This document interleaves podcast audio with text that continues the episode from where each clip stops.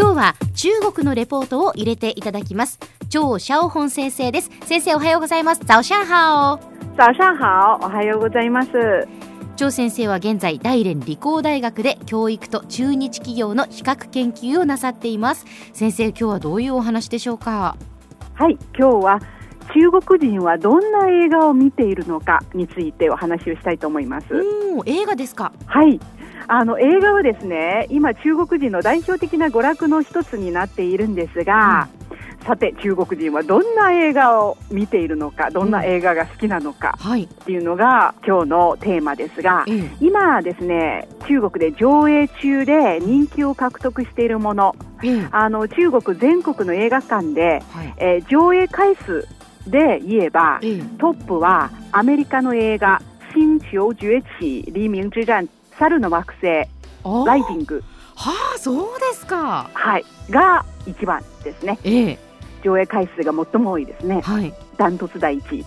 そして第二位は同じくアメリカ映画「不惧風暴 Into the Storm」おこれもちょっと似てるような感じ似てるというか、あのまあ同じ系統ですね、そして第3位もアメリカの映画「ダンス・ドゥイス・サンエクスペンダブルズ3ですか、はい、はい。はいまだおそらくまだ日本では上映されていないんですが、11月から日本で上映される予定っていうふうに聞いてますので、ええまあこの3つですね。ということは先生、はい、ハリウッド映画が人気なんですね。おっしゃる通りです。は近年はですね中国の国産映画も、あの生産量も質も急速に上昇しているというふうな評価を得ているんですが、うん、でも今回ですねトップ3に入る映画は全部ハリウッド映画ですね。うん要するにアクション映画で見ていてとっても気持ちがいい、はい、映画ばっかりですね。そうですね。そしてまあ SF の要素が入っていたり、そうです。えー、迫力があったりっていうことですね。はい、そうですね。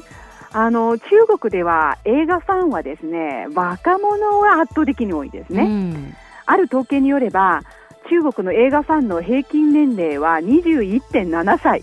若いです。これは若いですね。若いですよね、えー、まさにもうハリウッド映画の特徴ともいえる大きなスケール、うん、そして明快で分かりやすい心ときめくストーリーの展開などのようなものをですね映画に求めている世代とも言えるんですね。えー、これはどうしてあのハリウッド映画は中国全体で人気を得ているのか重要な要因にはなるのではないかというふうに私は考えるんですね。えー中国では年間30分前後の輸入映画は上映されるんですが、うん、ハリウッド映画一色です。外国映画といえばハリウッドっていうような現状ですね。そうなんですね。はい、あの先生、日本の映画も上映されることはあるんですか？時々あります。はい。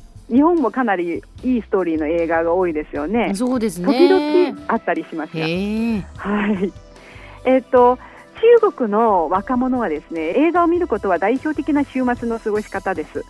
十数年ぐらい前から、うん、あの中国各地ででではですね映画館の増設が目立ち始めているんですね。例えば今年の6月の数字で見れば、うん、中国の映画のスクリーンの数ですが、うん、2万を超えていて5年前の5倍以上になったそうです。増加の速度がかなり速いですね。そうですね。で大連で言えば今市内だけでも映画館はおよそ60件。いずれも設備が完備していて映画鑑賞に最適な環境が整っているんですね。はい、こういった若者を中心とした映画ファンの急増は、うん、中国映画史上これまでのない規模に拡大したんですね。えー、まさにこの中国の映画市場の拡大はハリウッド映画の収入映画の人気度に直接影響を与えています、例えばですねごく最近の事例で見ますと、ええ、今年の夏ですねアメリカと中国で同時にトランスフォーマー第4作がありました、はい、アメリカではかなり不評だったそうですね、えーと、中国の映画ファンの間で人気の話題作となったため、はい、中国史上最高の3億2000万ドルを稼ぎ出したんですね。でその結果最終的にはですね世界興行収入が10億ドルを超えた傑作になったわけですね。なるほど全くアメリカでの評価と反対するような結果が生まれたわけですね。うんまあ、現在はですね中国の映画市場は世界の1割を占めているんですね。はい、おそらくこの割合はあの数年間でまた急速に増加していきます。うん、それに伴って世界で知られる映画に対する評価は中国の映画ファンの思考もますます重要な要素になってくるのではないかというふうに考えるんですね。うんまあ、映画で言えばですねいろんなジャンルがありますよね。えー私はですね中国の映画ファンの平均年齢21.7歳よりは上回っているためか、うん、スケールの大きいアクション映画もいいんですけど、うん、それより人間の生き様を淡々と描く映画の方が現実味があってじんとくるんですね。日本でいう武士の生き方を描く映画とか、はいはい、そういった系統のものが比較的好きですね。なるほど最近日本でも割合多いんですよね。その時代劇の映画、はい、そしてあの日本では邦画があの今すごく頑張っているっていうので。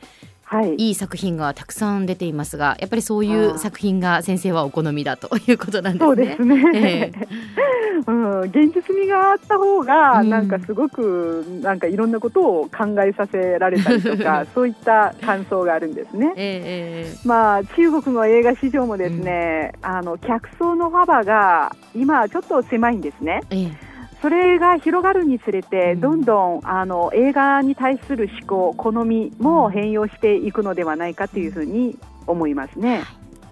では先生、今日のまとめをお願いします。はい、今日は中国で人気のある映画そして中国人の映画に対する思考についてお話をしてまいりました。今日は中国のレポート張シャオホン先生でした。先生ありがとうございました。シェイシェイ。再见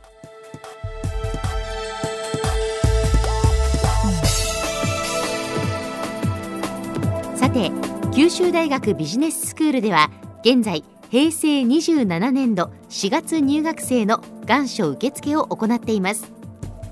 締め切りは10月3日金曜日です。詳しくは九州大学ビジネススクールのホームページをご覧ください。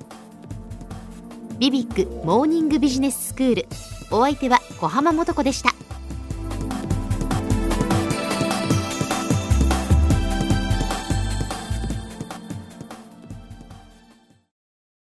続々ぐいぐいメラメラつながる。ゾワゾワ。ハラハラ。メキメキ。つながる。ズキズキ。モワモワほかほかつながる。キリキリ。ザワザワ。キュンキュン。ガンガン。ワクワク。うずうず。ドキドキ。ルンルン。バクバク。九州人のいろんな気持ちつなげます。九州から輝こう。キラキラつながる。 QTnet